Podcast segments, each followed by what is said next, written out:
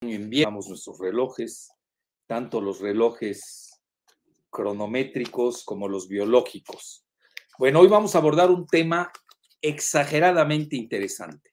Yo creo, diría, eh, eh, podría aseverar que se trata de un tema de gran perspectiva geoestratégica y se, y se refiere a una publicación de CNBC ya saben, es una cadena muy importante de Estados Unidos, eh, muy vinculada al complejo militar industrial digital. Ahora hay que aumentarle eh, lo digital como sufijo. Eh, y, y, realmente, a mí que me gusta ser dialéctico, me gustó mucho porque ya vi la perspectiva de Estados Unidos, ¿no? Entonces ellos comentan, ya conocemos bastante la de Rusia, la de China, y ahora eh, CNBC, eh, basado en, fuentes de inteligencia, de contraespionaje eh, de Estados Unidos y del director del, de inteligencia eh, adscrito a la Casa Blanca, pues refieren que para que Estados Unidos pueda conservar los cinco, las cinco tecnologías, pues, eh, pues tiene que hacer milagros, literalmente, y, para no quedar rezagado frente a China y Rusia. Eh, de las cinco tecnologías, al final les voy a decir, eh, estoy de acuerdo en las cinco, hasta cierto punto. Hay una que creo que la metieron de más, la del el abasto la cadena de abasto global. Más que nada ahí se da en competencia con China. Se me hace muy forzado ese punto. Pero de todas maneras, ahorita le está afectando a Estados Unidos. Y hay una que faltó, que le voy a dedicar, aunque sea una frase o paráfrasis, como gusten, eh, que es sobre los misiles hipersónicos, que ahí sí también este, yo creo que amerita en próximas fechas un video. Bueno, las cinco tecnologías, yo hice, eh, me refería a ellas en, eh, bueno, esa es la visión de Estados Unidos. Acuérdense que yo mantengo la postura de la estabilidad estratégica de un mundo tripolar entre, no lo digo en orden, Estados Unidos, Rusia y China. Esa es mi hipótesis de trabajo. Digo, para jugar con póker abierto. Hay otros que tienen otra, bueno, pues es muy respetable. Nada más que ustedes saben, los datos duros y la realidad acaban por, por vencer.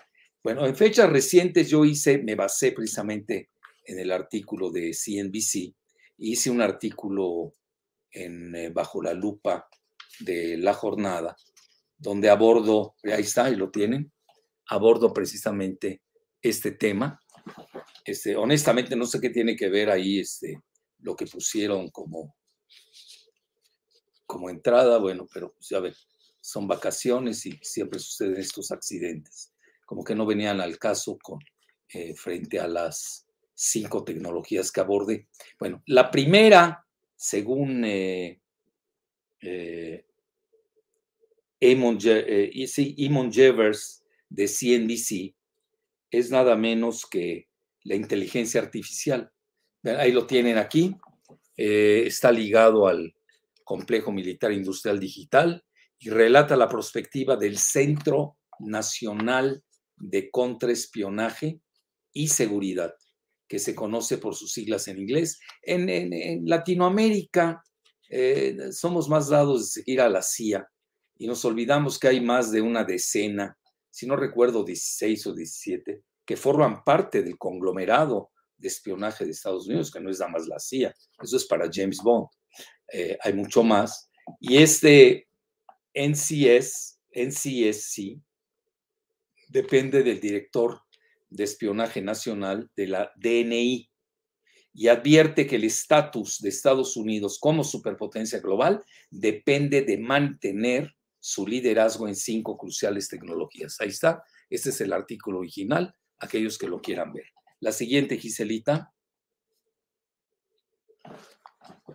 Bueno, ahí tienen ustedes, este es el logo o el portal de the National Counterintelligence and Security Center o NCSC, ahí lo tienen, aquellos que lo quieran consultar. La siguiente, Gise. Y este es el DNI, DNI, que es el Office of the Director of National Intelligence. Es decir, aquí estamos en serie mundial, literalmente. La siguiente. Bueno, la primera sería la inteligencia artificial. De ella hemos hablado amplio y tendido. Mis alumnos de posgrado ya hasta me sueñan con el tema. Lo que, lo que pasa es que yo quiero que estén al día. Imagínense, se dedican a negocios internacionales y a la globalización y no estar enterado de la inteligencia artificial. Bueno, pues es quedarse en el medioevo. Entonces, vean, eh, sin llegar al dramatismo del prodigio francés Nicolas Chaillan, de que China lleva ventaja de 20 años, el reporte reconoce que, cito, Pekín posee el poder, talento y ambición para superar potencialmente, usa mucho la palabra potencialmente, a Estados Unidos como líder mundial en inteligencia artificial en la próxima década si las presentes tendencias no cambian. Rusia también, eso es importante, ya ven que siempre les comentaba yo, me llamaba la atención que no le dieran publicidad a Rusia, es muy competitiva con su instituto, eso lo dice el, en, eh, el, Centro de contra, Contraespionaje, DNI, es muy competitiva con su instituto Skoltech o Skolkovo de Ciencia y Tecnología. La siguiente, Gise. Bueno, eh, eh, eh, yo me basé en, en, una entrevista que le hace Financial Times a Nicolás Chaillon y donde él refiere que Estados Unidos perdió la batalla de la inteligencia artificial frente a China. Lo dice nada menos que el exdirector de ciberseguridad del Pentágono, Nicolás Chayan. De plano, ¿eh? dice, Estados Unidos está atrasado 20 años. Vean, aquí de dos cosas una, o realmente es cierto, u otra es eh, hiperbólicamente abultado, con el fin de que eh, pues el presupuesto le dé mayor o tenga mayor presupuesto el complejo militar industrial digital. Pero aquí implícitamente los del eh, grupo de eh, contrainteligencia aceptan que sí lleva un adelanto China. Quizás sea menos de 20, ahí es difícil, o quizás sean 15, pues ahí quién lo puede saber, ¿no? Bueno, la siguiente, Giselita. Bueno, ahí está, este es Skolkovo Institute. Skoltech es muy conocido. Aquellos que quieran eh, investigar, es el Skolkovo Institute of Science and Technology, que parece ser son muy fuertes en materia de inteligencia artificial, lo cual es eh, muy creíble porque como que a Rusia no la, no la medían en este ámbito. Bueno, la siguiente, Gise. Bueno, y ahora entramos a la quantum computing, o la computación cuántica eh, resuelve ciertos problemas más rápido que las computadoras ordinarias y a gran escala permiten, otra vez la palabra, el adverbio aquí, potencialmente, la decriptación de protocolos de ciberseguridad mayormente usados, poniendo en riesgo la infraestructura que protege las comunicaciones económicas y de seguridad nacional, cuando el ganador tendrá una tremenda ventaja estratégica. Un ejemplo, los radares cuánticos pueden detectar los aviones furtivos y los submarinos de Estados Unidos. La siguiente, Gisela, por favor. Para dar más pie a las preguntas y respuestas. La tercera, que ahorita irrumpió con mucha fuerza, el ámbito y el rubro y el segmento de la eh, de las biociencias o de la bioeconomía.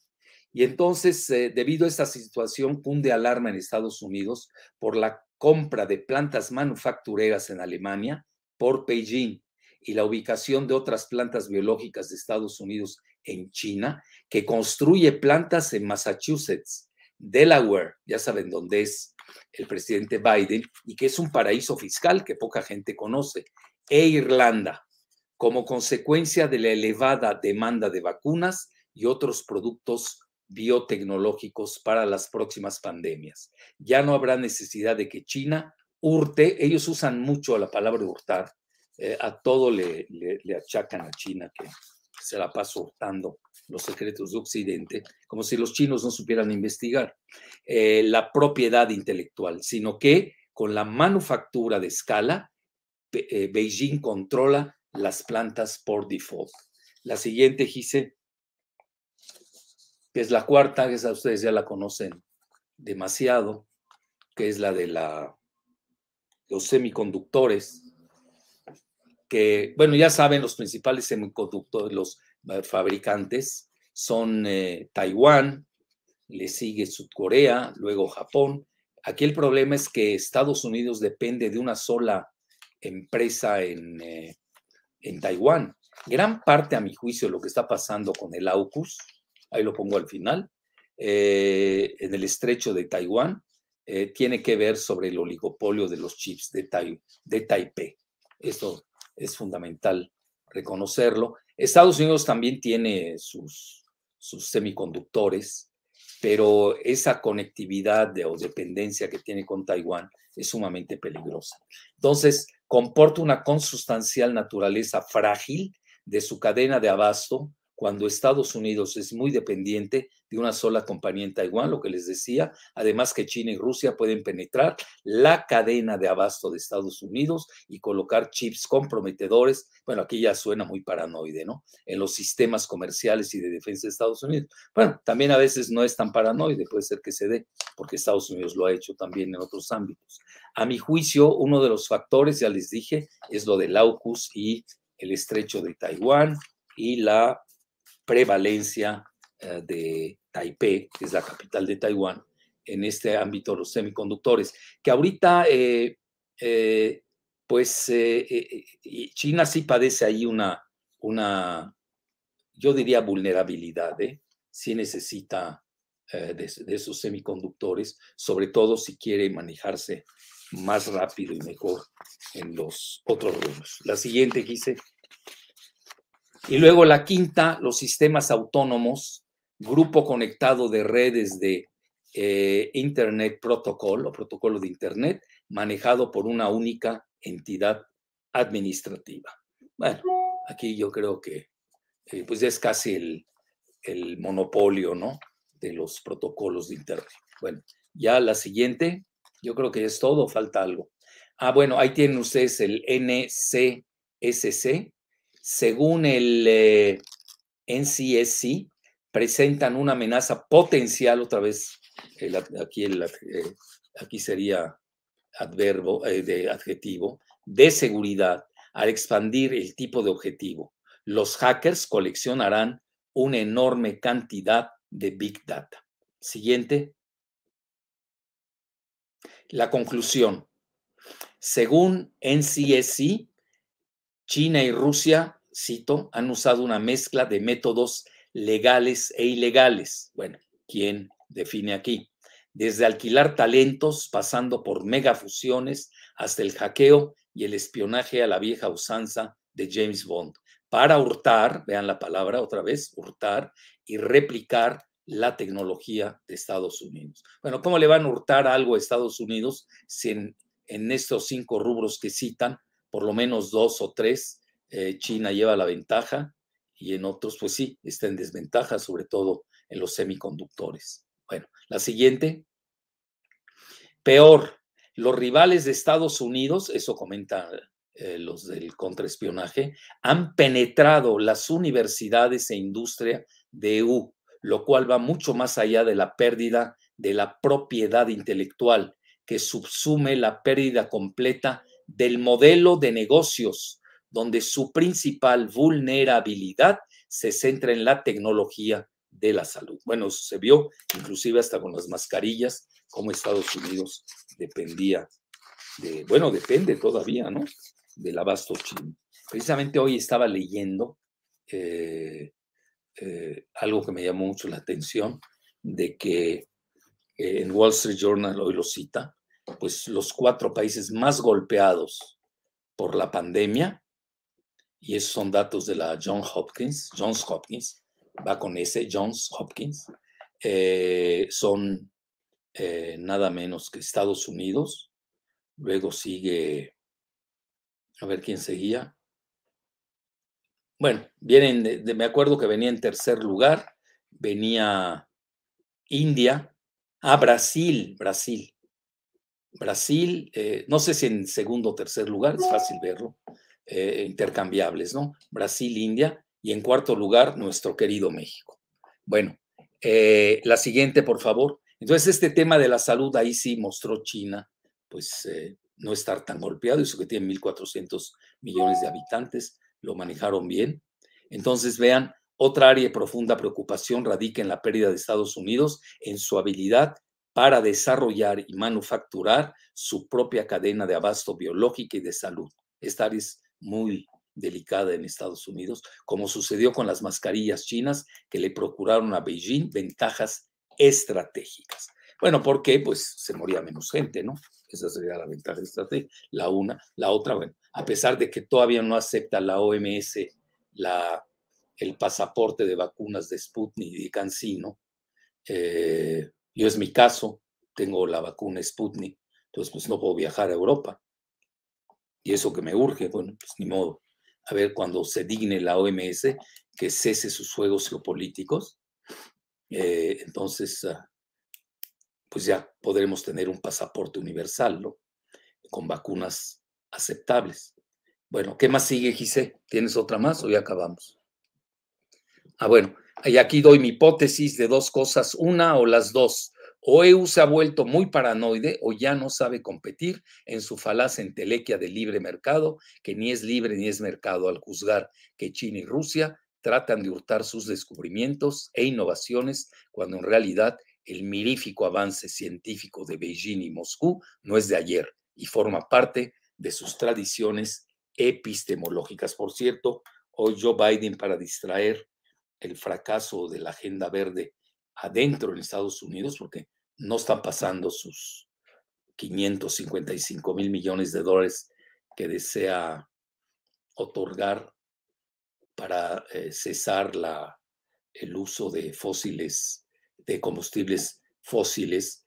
Eh, bueno, ahorita acaban de presionar con esta agenda porque ya quieren que sea para el 2030. El 2030 es en nueve años y otros pues ya desaparezca de la faz de la Tierra el carbón eh, para el 2050, que no está tan fácil. Hoy al primer día de arranque, incluso en el G20 que se dio en Roma, hoy ahora en Glasgow, en Escocia, pues no, no está habiendo consenso, mucha promesa, mucha retórica. Acuérdense, lo digo con responsabilidad, Bill Clinton eh, no ratificó el acuerdo de Kioto, que es el primer eh, consenso internacional. Luego Trump se salió de los acuerdos climáticos de París y ahora eh, Biden intentó reconciliarse sobre todo con Europa, que es muy sensible este tema de, eh, entre comillas, verde. Eh, incluso hay partidos muy poderosos ya en Europa que se manejan con las siglas verde, como en Alemania, y atacó de que los culpables de que no hubiera consenso cuando hoy dio un discurso vía teleconferencia el mandarín Xi Jinping, eh, de que obviamente esto es un asunto universal, que vale la pena en que todo el mundo colabore. No así Estados Unidos, yo creo a mi juicio, fue para distraer la atención de que se le está cayendo su agenda verde a Biden, en espera mañana, mañana también de la elección crucial en Virginia, donde compiten eh, por la gubernatura, un demócrata eh, muy llegada, muy al, eh, allegado a, a, los Clinton, Terry McLaughlin, McLaughlin, sí, y contra John King, que es republicano, es un multimillonario de, pues de, ya saben, de todos los rubros especulativos que otorga la bolsa de Wall Street. Entonces eh, criticó acervamente hoy Biden a Rusia, a China y a Arabia Saudita, porque Arabia Saudita no quiso eh, incrementar su producción, lo cual pues naturalmente eh, ha incrementado los precios de hidrocarburos, sobre todo en Estados Unidos. ¿no?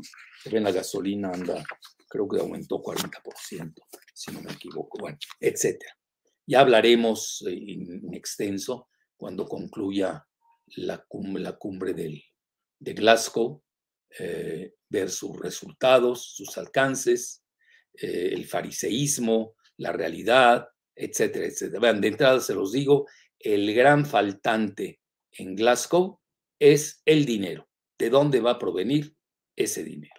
ya tocaremos ese tema en, abundancia. Bueno, yo creo que eso es todo, ¿no, Giselita? Para pasar a preguntas y respuestas, ¿no? Ah, no, falta la otra, eh, que esa es mi muy humilde opinión, que llama poderosamente la atención que el NCSC no haya incrustado dentro de su taxonomía tecnológica de punta a los misiles hipersónicas de Rusia y China que han dejado atrás a EU. Eso lo reconoce hasta Mark Milley, de que China está muy avanzada, más que Estados Unidos. Nadie le llega todavía a Rusia, parece ser. Rusia tiene ya llegado a 20 eh, veces la velocidad del sonido, o Mach 20, o Mach 20, y China anda en 5 veces. Estados Unidos ha tenido incluso varios fracasos, pero se ve por lo que yo estoy eh, vislumbrando de que todos estos anuncios dramáticos que ha hecho Mark Milley, el jefe eh, del Estado Mayor Conjunto Militar de Estados Unidos, muchas veces o son verdad o, sirven para apuntalar el, eh, el presupuesto del complejo militar industrial digital. Eh, incluso Mark Milley habla del momento Sputnik de China. Bueno, eso ya lo abordaremos para no desviarnos. Ahora sí, entremos de lleno a preguntas y respuestas, Iselita, para que mañana pues tengan tiempo de ir a, a, rendir homenaje. Bueno, vayamos a rendir homenaje a nuestros muertos. Bueno, empecemos con las preguntas y respuestas, Gise. ¿Tienes muchas o pocas? Sí, son Ah, bueno, adelante. Ok, primera pregunta. Eh, mencionan, si Estados Unidos tiene instituciones educativas de clase mundial como el Caltech y el MIT, ¿cómo pudo haberse dejado alcanzar por China en tecnología? Y junto también preguntan, ¿en qué momento y cómo se quedó Estados Unidos rezagado frente a Rusia y a China? Bueno, eh, eh, hay una parte que no entendí bien. ¿El cártel de qué? No lo entendí. Ah, no, eh, el Caltech. Eh, ¿El qué? Caltech. Ah, Caltech, California Technology. ¿Y qué más? Y el MIT. O sea, si tiene estas instituciones. MIT, Massachusetts Institute of Technology. Bueno, más que nada, aquí, más que el Caltech, yo creo que está en Stanford, ¿no? La Universidad de Stanford, vinculada a Silicon Valley. Vean, hay muchas teorías. Estados Unidos eh, sobre todo en materia militar, eh, pues Rusia se consagró de lleno a ello, siempre les ha salvado la cuestión militar. Acuérdense que Napoleón eh, llega a Moscú y no había nadie con la política de tierra quemada. Y el, el zar Alejandro I pues había, se había replegado. Pero luego llega Alejandro I a París, así de fácil y hasta trata muy bien a la... No sé si fue la... Bueno, la primera esposa sí fue, pero ya la segunda no, porque fue Marie-Louise. Pero la primera, Joséphine de Beauharnais, eh, pues la trató muy bien en París. Esto poco se sabe. A lo que quiero llegar más que nada es que los rusos, eh, más que atacar, suelen defenderse y lo hacen muy bien. Eh, ya saben, el ajedrez hay dos posiciones, o eres atacante o, eres, o estás a la defensiva. Yo creo que en esta materia el, el zar Vladimir Putin escogió la defensiva, muy en grandes científicos de ensueño, de los mejores del mundo, y eh, se dedicaron a, buscar el arma que pudiera poner en jaque a, Estados Unidos. Es mi muy humilde opinión, y la consiguieron. una de esas es el avant-garde, que es un misil hipersónico. En otros rubros no.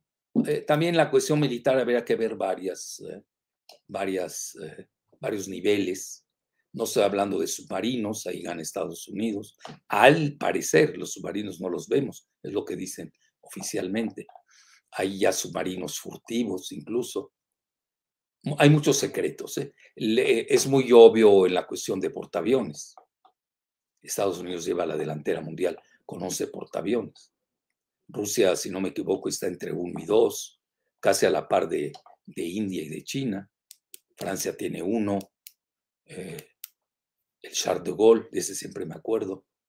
Y luego está el de Gran Bretaña. Entonces no crean que hay tantos portaaviones. Y, eh, y en la cuestión ya de aviación, parece ser el Sukhoi es mucho mejor que el F-16, que ha tenido problemas. Pero ya el avant es muy importante, el, avión hipersónico. Luego, en materia de, armas nucleares, vean, les pudiera decir que Rusia y, eh, y Estados Unidos están prácticamente empatados. Ahí no hay que hacer un recuento, si alguien tiene 10 o más. China viene muy atrás, muy atrás, viene en un tercer lugar, casi a la par de Israel. ¿eh?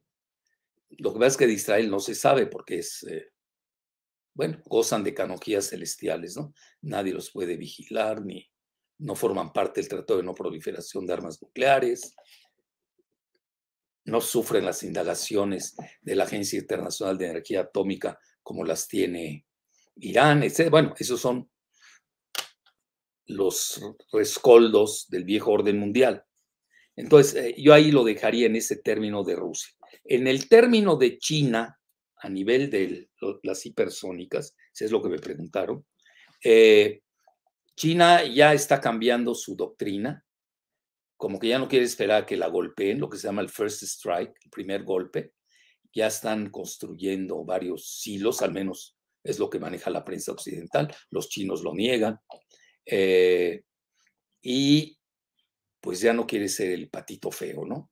Entonces quiere estar lista a, devolver el first strike, ¿no? El primer golpe, que es la, la es un término muy estratégico en materia nuclear de Estados Unidos. Ahora, en lo que se refiere a inteligencia artificial, vean, los chinos son grandes inventores. Desde el siglo XI, cuando todavía Estados Unidos no existía como país, ahora es Estados Unidos es formado en el siglo XVII. Inventaron la pólvora, la brújula, la imprenta a su estilo, etcétera tenían los primeros mapas de navegación y no conquistaron al mundo porque lo veían como barbárico. A veces los chinos traen su, este concepto que ellos son el Middle Kingdom. en francés se conoce como l'Empire du Milieu, el imperio de medio, que a mí no me gusta la traducción en español. Yo, a mí me gusta más, yo pondría el imperio intermedio entre el cielo y la tierra. Tienen ese complejo inferior, de superioridad. Aunque ustedes los vean eh, pequeñitos y menuditos, tienen, son grandes cerebros, tienen un extraordinario sistema educativo muy competitivo. Incluso se maneja, vea, lo digo también, no crean que me da mucho gusto, mientras en Estados Unidos consumen el fentanilo, en China consumen la melatonina, que ustedes saben es la que sirve para, pues prácticamente mejorar el, sueño, no soy diciendo para no dormir, sino precisamente para la readaptación de su reloj biológico. Entonces tienen grandes centros de investigación, la mayor parte de ellos son estatales, el modelo de educación estadounidense, el del primer nivel, nos gusta o no, el MIT, eh, eh, Stanford, son más, eh, Silicon Valley, son más de corte privado, etcétera. Yo ahí lo dejaría, este, eh, aquí lo que importa son los grandes cerebros. Eh, los tres países tienen, tienen grandes cerebros. Estados Unidos recientemente ha estado importando indios de la India. Hindú sería la religión hindú, y estoy hablando de indio, el ciudadano de la India. Eh, han importado a muchos que están en Silicon Valley. Trump pegaba de gritos cuando decía que ya casi no habían estadounidenses en, Silicon Valley, etcétera, etcétera, etcétera. Los chinos fueron a aprender mucho, se educaron mucho en, las universidades de Estados Unidos, que también las financian. Eso pocas veces se dice que los chinos aportan grandes cantidades de donativos a las universidades de Estados Unidos. También a mí me tocó estar una vez en Bonn, Alemania, me tocó dar una semana cursos y ahí estaba lleno de, de chinos, etcétera. Bueno, eh, así, es muy superficial, esto amerita mayor profundidad. La siguiente, Giselita. Sí, justo con lo que acabas de mencionar, preguntan, ¿qué posibilidades tiene Estados Unidos de competir contra China teniendo menos población y un sistema educativo más elitista?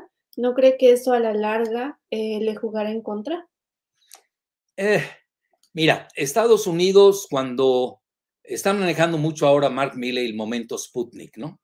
Ah, recuerden que el momento Sputnik fue cuando Rusia lanza su famoso Sputnik, y, eh, y eso obliga a Eisenhower, el general Eisenhower, el que lanza el concepto del complejo militar industrial, a, pues a, impulsar a la NASA, que la NASA es una entidad estatal. Todos los que ellos son privatizadores a ultranza o estatistas a ultranza, debe entender que yo soy muy plural en eso, ¿eh? pero no pierdo la regulación del Estado. La privatización en Estados Unidos es muy diferente a la de México.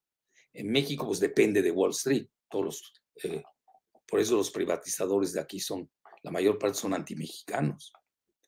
Son más pro Wall Street y venden a México por un crédito financiero. En Estados Unidos no se puede dar eso porque muchos de los ex militares, contraalmirantes y almirantes están en el Board of Directors, en el Consejo de Administración de las grandes empresas y están controladas en forma indirecta por, eh, por el Deep State. Es decir, no crean que juegan solos. Eso nada más existe en, los signaros privatizadores a ultranza de Latinoamérica, que no saben ni cómo funciona el modelo en Estados Unidos. Incluso hay muchos suicidios, eh, gente que desaparece, etcétera, pues obviamente algunos callos habrán pisado en el camino.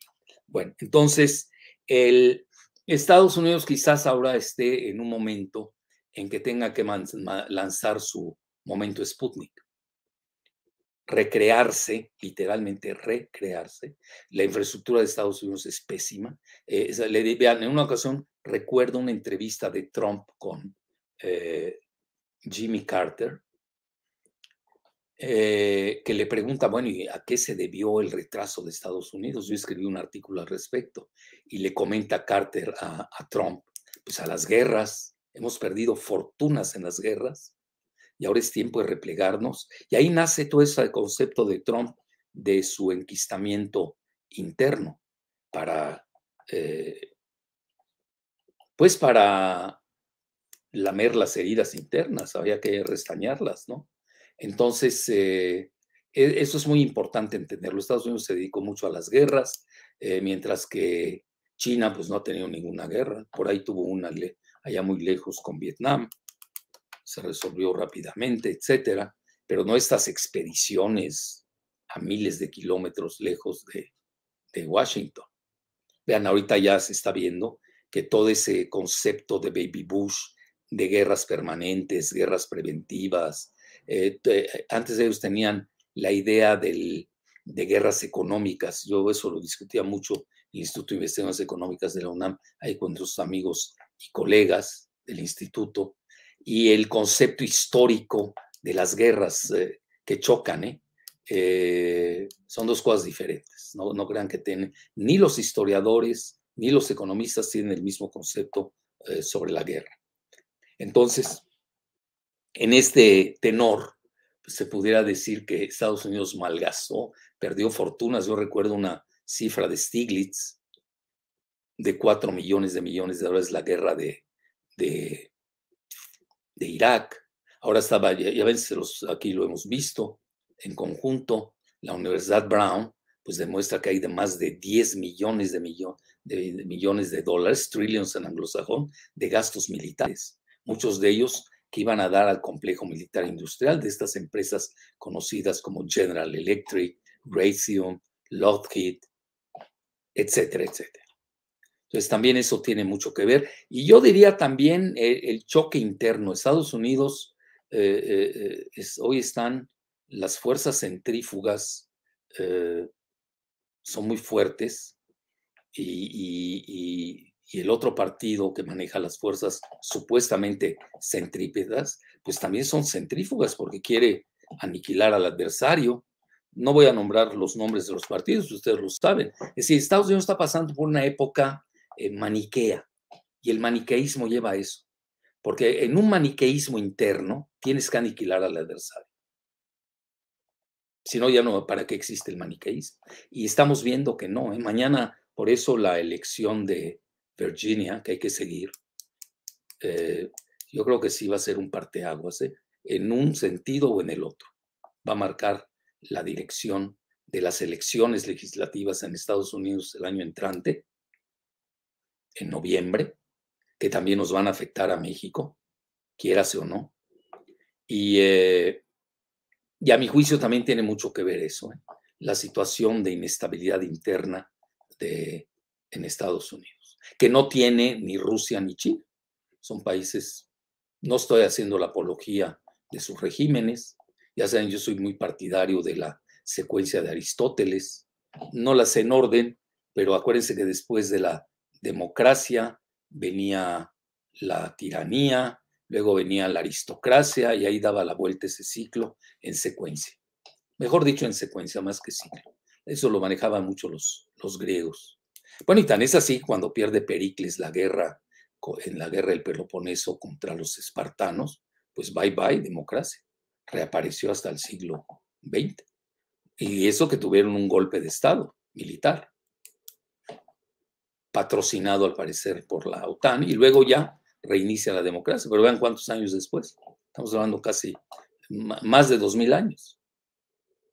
Es fascinante cuando uno ve eh, el mundo y todos esos conceptos de democracia, totalitarismo, bueno, aquí sería tiranía, etcétera, en, eh, su justa dimensión y, cronología. Entonces, eh, el zar Vladimir Putin, pues ya es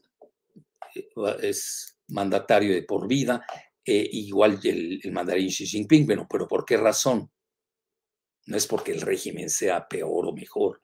Yo no me compro esos cuentos, porque estaban preparándose a una guerra frente a Estados Unidos. Esa es la realidad, hasta la fecha. Ya ven que la OTAN quiere atacar con armas nucleares a la parte del mar Báltico a Rusia, como si fuera tan fácil, ¿no? Y ahora tenemos un gran, grave tensión en el estrecho de Taiwán, entre Estados Unidos y, y China. Digo, en época militar, pues estás en una época de, de emergencia, etcétera. Entonces, sin hacer apología o la crítica a cualquiera de los sistemas imperantes, la realidad es que también tiene, que, tiene mucho que ver la estabilidad e inestabilidad en los tres países. Y yo también haría una pregunta, bueno, ¿y por qué la Unión Europea se durmió? Se durmió más que, que Estados Unidos, teniendo la capacidad, o no los dejó Estados Unidos. Bueno, siguiente. ¿Cuánto tiempo nos falta? ¿Cuánto llevo?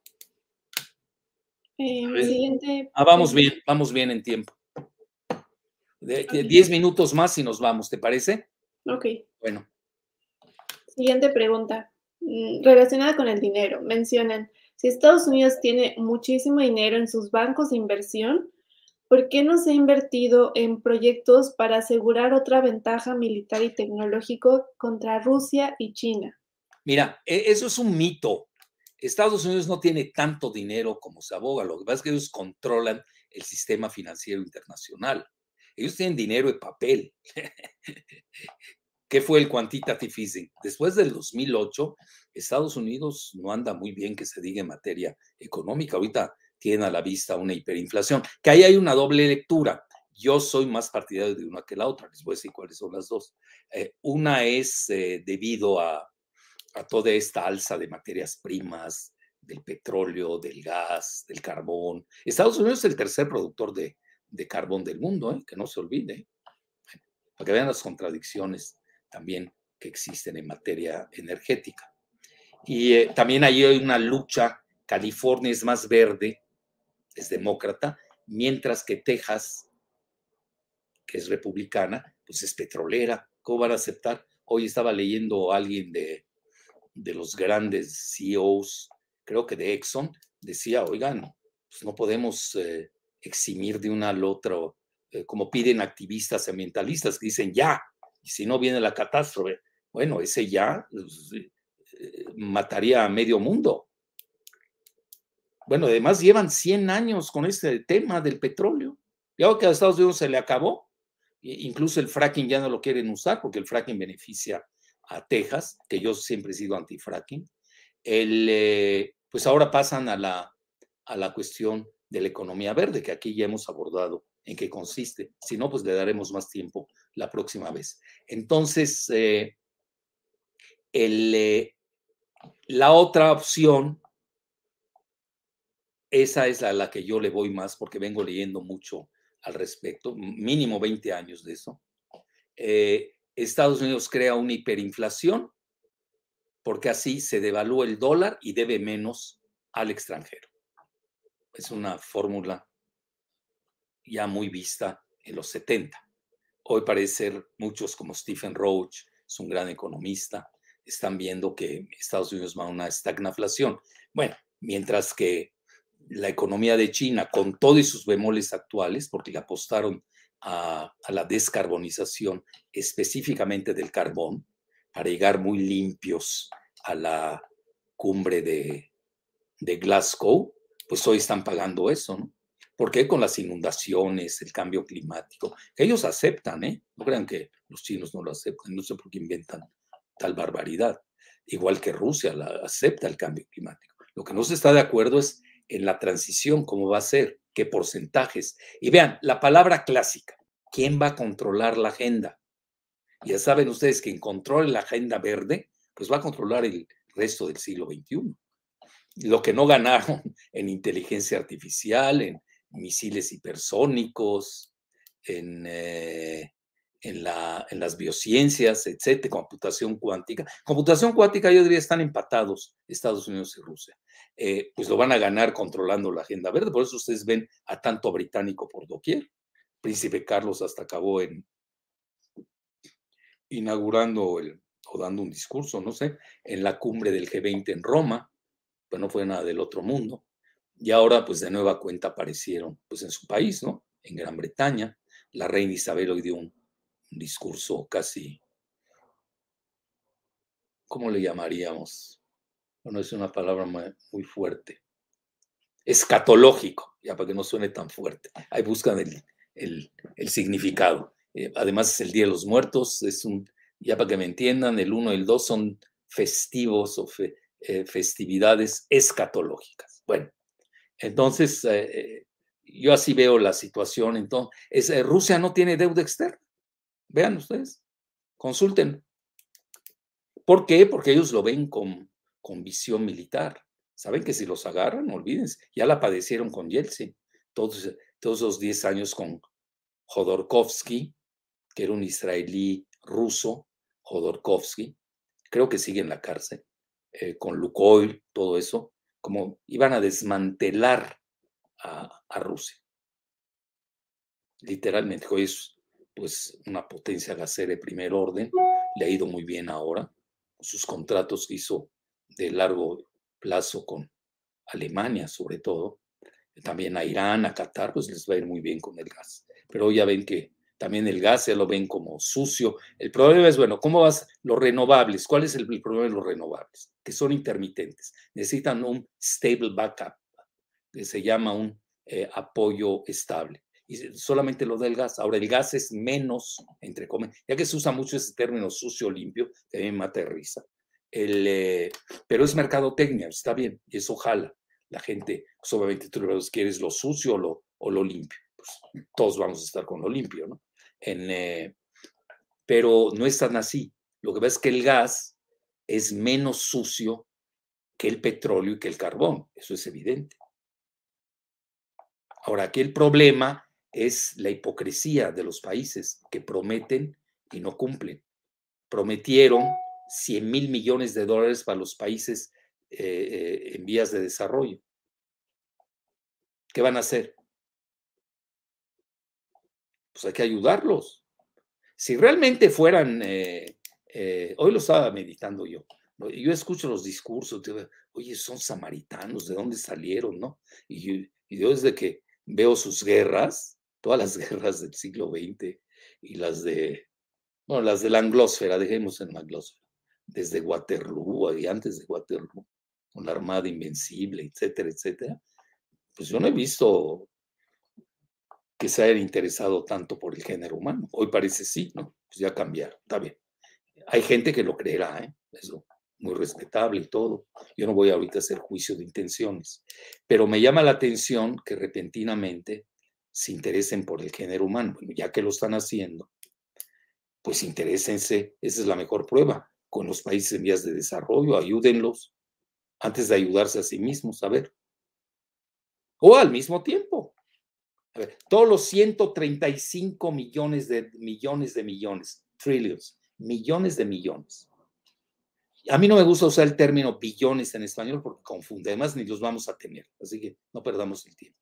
Porque ya saben que en inglés existe billions y la traducción son millardos o mil millones.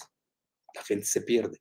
Yo ya aprendí dando clases, ya no uso ni siquiera el término billones en español, sino uso trillions en anglosajón o millones de millones o diez a la doceava, para que vean cómo estoy entrenado. Y eh, entonces, 135, no más, 150 o 60 iban a ser, algo así, 160. Las dos terceras partes del PIB mundial. ¿Y de dónde va a salir ese dinero? Ya sabremos. Ese es el quid del asunto. ¿eh? Quien no toque el asunto de la procedencia o el origen de las inversiones, eh, está haciendo retórica barata, demagogia muy primitiva. Hay gente que lo compra, ¿eh? pues hay de todo, no todos los niveles son iguales en el planeta. Ayuden a los países en vías de desarrollo, al menos es la postura china, no es mala. Que se pongan de acuerdo China y Estados Unidos, son los principales contaminadores del mundo. Australia es el primer exportador de carbón del mundo. Y a ver, ¿por qué no criticó Biden a Australia? ¿Por qué? Porque está en el AUKUS en el pacto de defensa. Para que vean que hay mucho fariseísmo en esto. Ten mucho cuidado, eh, no sean maniqueos, esa sería mi. Hay que ver, yo soy muy eh, pluralista energético. Si a mí me dice mañana va a estar el planeta verde y beneficia a todos, adelante. Pero que beneficie a todos y que no forme parte del control. Yo, desgraciadamente, pues me dedico a la geoestrategia, a la geopolítica, y lo primero que me pregunto, bueno, ¿y esto quién lo controla? Ustedes saben el famoso C4, Control, primera C, segunda C, Command, tercera C, Cybernetics, cibernética, y cuarta, Computers, computadoras. No crean que la palabra C4 viene nada. ¿Quién controla? A mí que luego, luego hablamos. Entonces yo cuando veo que demasiada, demasiado sesgo selectivo, ya me preocupa, ya me preocupa, porque ya entra una agenda geopolítica verde. Yo creo que hoy no hizo bien Biden eh, en un foro universal de haber criticado a X, Y Z, no venía al caso. Al contrario, debe haber sido más, más laxo, más magnánime, más generoso, etcétera. Bueno, otra, y ya nos vamos, Iselita. ¿Cuántas tienes? ¿Tienes muchas? Sí, unas dos o tres más. Bueno, tres más. Adelante. Siguiente pregunta. Ah, ¿Qué papel jugaría el Pentágono, el complejo militar industrial y Silicon Valley en todo este tema para asegurar el liderazgo de Estados Unidos? Mira, yo creo que les falló Silicon Valley. Eh, yo que sigo mucho esos temas, eh, el Pentágono ideó, acuérdense que el Pentágono inventa DARPA, ¿no? O ARPA, como le quieran llamar que es el Internet. Ellos lo, inventaron y ahora lo quieren regresar, pues están viendo que no están dando, están más preocupados en hacer dinero en la bolsa, el GAFAM, ya saben, ¿no? Eh, que en... Eh, y se han rezagado en algunos rubros, no en todos, tampoco que subestimar el avance tecnológico de Estados Unidos. Y, eh, y luego crearon el famoso DIP, que es el Defense Innovation Board, el Consejo de Innovación de Defensa, que por cierto maneja un israelí estadounidense, ahorita me acordaré del nombre. ¿Tú te acuerdas, Giselita, de su nombre? Siempre lo vemos, ¿te acuerdas? Empieza con M, creo. Bueno, ya nos acordaremos en el camino. Pero ahí lo pueden buscar con que pongan bajo la lupa, coma, DIP, DIB, Defense Innovation Board, ahí seguramente desaparece. Entonces, eh, y hoy están tratando de, no quedar atrás, porque sí necesitan un cerebro unificador y no eh, microcerebros atomizados. Esa es mi muy humilde opinión. Y yo creo que en eso van. El Pentágono nunca ha dejado de controlar el GAFAM, ¿eh? tampoco se hagan ilusiones, que esto crece así, nada más porque sí. Pero pues también los otros avanzan. Oigan, eh, Rusia, cuando se cae el muro de Berlín, cuando salen de Afganistán, su Afganistán de aquel entonces, cuando se disuelve la URSS, cuando gobierna Yeltsin, acuérdense que incluso golpeó la, creo que se llama la Casa Blanca también, en, eh, en Moscú, la bombardeó, se dice fácil, hubieron intentos de golpe, es decir, eh, se dieron trémulos internos muy fuertes. Toda la cuestión personal de Yeltsin, el mismo Gorbachev, que fueron muy cándidos. Y luego pues ya entra a finales de 1999, principio del año 2000, pues el zar Vladimir Putin, que vean, resucitó a su país de los cementerios. Optaron por la técnica china, cuando eres débil te callas, cuando eres fuerte hablas. Hoy eh, y este Putin está hablando y muy fuerte, muy fuerte. Ese discurso que acaba de dar en Social Club Valdai, V-A-L-D-A-I, fue de tres horas con preguntas y respuestas. Aquellos que se interesan realmente a la geopolítica lo tienen que leer, es obligado. Pues si no vas a oír nada más, vas a ver, no vas a ver the whole picture, como se dice, ¿no? Vas a ver la pantalla global, vas a ver un pedazo de la pantalla muy sesgado también. Entonces, eh, China, eh, es decir, los países tienen momentos difíciles. Hoy Estados Unidos está pasando por ese momento difícil. Nadie le desea mal a ningún país, menos nosotros. Se cae Estados Unidos porque les cuento cómo nos va en México. Con nuestro MEC, con nuestros mexicanos, hermanos que tenemos allá, y de seis principales rubros que tenemos de la geoeconomía en México, cinco dependen de Estados Unidos. Entonces a nosotros no nos conviene tampoco que se caiga Estados Unidos, todo lo contrario. Entonces, eh, sí, pero yo no soy ni ingenuo, eh, tampoco distópico. Eh, hay que ser realistas. Por eso hay que seguir la dinámica de los eventos. Para mí mañana Virginia es punto de inflexión. Acuérdense de mí. Bueno, faltaban dos. Adelante, Giselle. Ok, se llama Joshua Marcus. ¿Cómo se llama? Ahí está abajo. Joshua Marcus, siempre, siempre se Y a veces te dije que empezaba con M. Joshua viene de Jesús, ¿no? Jesús es Joshua en hebreo, para no olvidar. Marcus, pues sabe, el apellido del célebre filósofo alemán de la escuela de Frankfurt. Yo fui muy adicto a, a esa escuela en mis años juveniles, como todos los jóvenes, ¿no? somos muy idealistas. Eh, yo creo que un joven que no es idealista no es joven. Y una persona de tercera edad como yo que no es realista, pues no es, no tiene tercera edad. Porque la vida te va, te, te ubica, ¿no? En la realidad. Pero un joven tiene la obligación de ser idealista. Yo en mi etapa idealista, imagínense, leía a la escuela de Frankfurt, a los existencialistas, existencialistas franceses, al que me gusta mucho este italiano que escribió en la cárcel, ¿cómo se llama? Antonio Gramsci. Me encantaba Gramsci, todos ellos. Ahora estamos leyendo en economía Piketty, ¿no, Giselita? Que ya prometí que lo vamos a traer a México. El, eh, ya tengo la aprobación de un partido político. Pues ellos lo van a financiar, obviamente. El, eh, y yo lo voy a ir a buscar a París próximamente, nada más que me den mi, Me voy a tener que volver a vacunar, yo creo, oye, con las porquerías aquí de AstraZeneca y compañía. Ni modo. En Estados Unidos no la prueban AstraZeneca. Pero no sé, ¿permiten en Europa AstraZeneca? Yo creo que sí, ¿no? Porque se ligó a la alemana, ¿no? Pero en Estados Unidos no están aceptando AstraZeneca. No. Vean ustedes la balcanización de las vacunas. Es increíble en el siglo XXI. O tenemos, debemos tener una mentalidad más universal, nos estamos balcanizando todavía más. Nada más que ahora con armas nucleares, hipersónicas e inteligencia artificial. Bueno, ya te quedaba una, ¿no? Mm, dos. Bueno. siguiente pregunta. Cada rato andas aumentando una, ¿eh? No. Ah, bueno.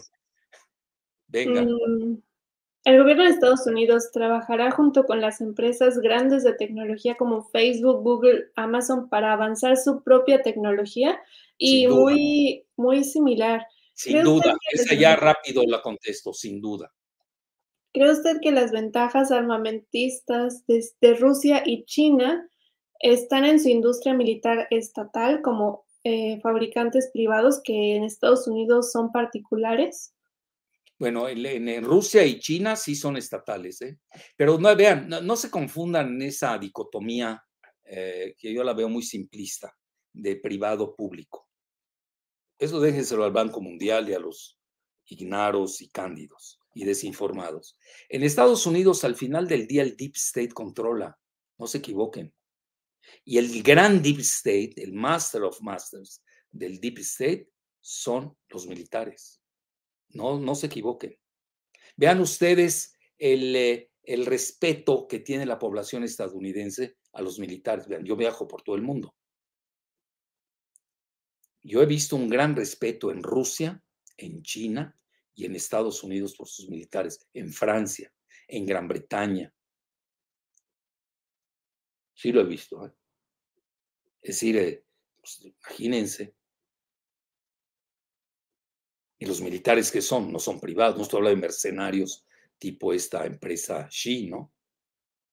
Creo que ya se cambió el nombre a Black, era antes Blackstone, luego se cambió a Xi y ahora no sé cómo se llama que son también privados, entre comillas. La esposa del dueño de esa empresa, pues era la secretaria de Educación de Trump. Luego me la platican. Por eso, este, a ver, a ver qué dice ahí. Ah, Entonces, eh, hay que tener mucho cuidado, ¿eh? Depende del país. El concepto de privado eh, en Latinoamérica es, es muy arcaico, muy medieval. A mí me preocupa, ¿eh? Entonces, eh, vean, y sí quiero cerrar con esto. Lo que más me preocupa y, casi me voy con una pregunta. ¿Dónde, quo vadis Latinoamérica? ¿Dónde está Latinoamérica en estos rubros? ¿Dónde estamos en educación, en ciencia, tecnología? Sudcorea de la nada, que no tiene ni materias primas y es casi un lugar inhóspito, con, eh, eh, pues prácticamente lo es inhóspito, ¿no? Con presencia militar de Estados Unidos, problemas con Norcorea, problemas con Japón, etcétera. Vean, lo dijeron, nuestra piedra de toque del edificio nacional en Sudcorea es la educación. ¿Ven? Están casi a la par de México en Producto Interno Bruto. ¿Alguien lo puede creer? Pues cómo no. Vean la educación en México cómo Desgraciadamente. Bueno, no voy a llegar a los grados de este, este cuate de TikTok, Samuel García, que dice que él no puede estar a la par de los libros de texto gratuito que leen los, que estudian los oaxaqueños. Este cuate si supiera que es Oaxaca y los chapanecos, ahí se les fue a la yugular, ¿no? No tiene idea de qué es la riqueza civilizatoria de, de los zapotecas y los mayas. Para que vean ustedes la ignorancia. Bueno, luego se quejan en Nuevo León y quieren cambiar el régimen en México. Yo lo vengo diciendo desde Echeverría y los empresarios de allá, pues, han tenido, tienen los peores gobernadores del país, los peores. Y ya nos quieren moralizar, eh, pontificar, quieren ser muy condescendientes, cuando incluso el sur los ha rescatado muchas veces, desde López por ti. Los ha rescatado de la quiebra, ¿eh? lo puedo demostrar. Entonces, pues se llevaban las materias primas, sobre todo el petróleo en su época de bonanza. en el sur, en Campeche, con Cantarel, etcétera. Entonces, sí me preocupa eh, el estado de inexistencia en estas nuevas tecnologías de Latinoamérica. Vean, eh, eh, yo que hablo mucho, yo fui asesor senior de la COPAL, Conferencia de Partidos Políticos de Latinoamérica y el Caribe. Veo muy bien con varios mandatarios de Sudamérica y de Centroamérica. Sigo, lo digo él, lamentablemente, siguen en un discurso del siglo XVII y XVIII. Tienen que darse cuenta, eso no, no, no nos va a dar eh, resultado. Tenemos que entrar al siglo XXI de lleno y en México tenemos que entrar a las 5T, ¿eh? con T de tecnología. Entonces sí, no sé, pensar, pensar ya en la tecnología para Latinoamérica. Bueno, con esto concluyo, Giselita. Muchas gracias. Hasta la próxima. Un placer.